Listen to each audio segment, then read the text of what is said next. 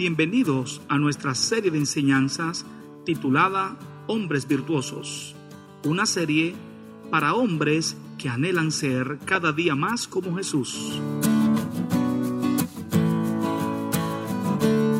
Día 5. Hombres virtuosos que suplen para su familia. Porque si alguno no provee para los suyos, y mayormente para los de su casa, ha negado la fe y es peor que un incrédulo. Primera de Timoteo, capítulo 5, versículo 8. En este devocional hemos estado tratando de desarrollar un perfil bíblico del hombre virtuoso. Hoy trabajaremos el tema hombres virtuosos que suplen para su familia. La Biblia es enfática en presentar las responsabilidades que tenemos frente a nuestra familia.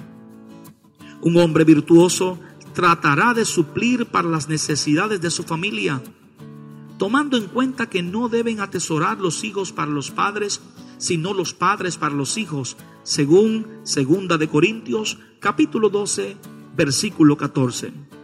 Para ello, debemos trabajar arduamente y saber administrar lo que Dios nos permite conseguir cada día.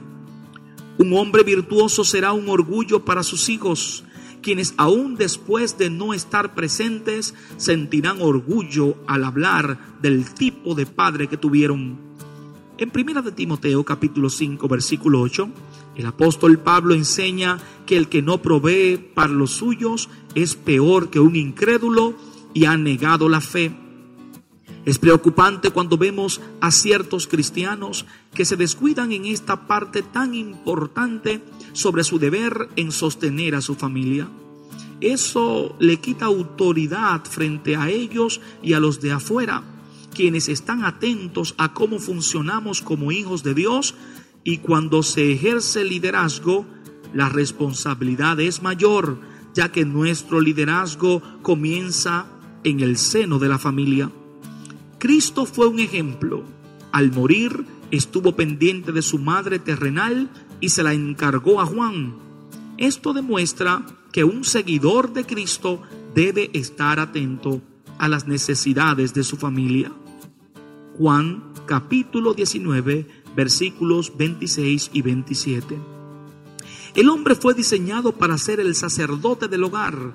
Esa responsabilidad debe luchar por cumplirla al pie de la letra.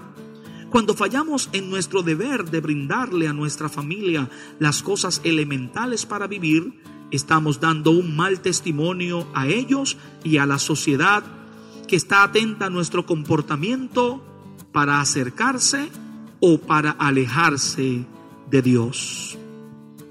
Lectura del día. Proverbios capítulo 5.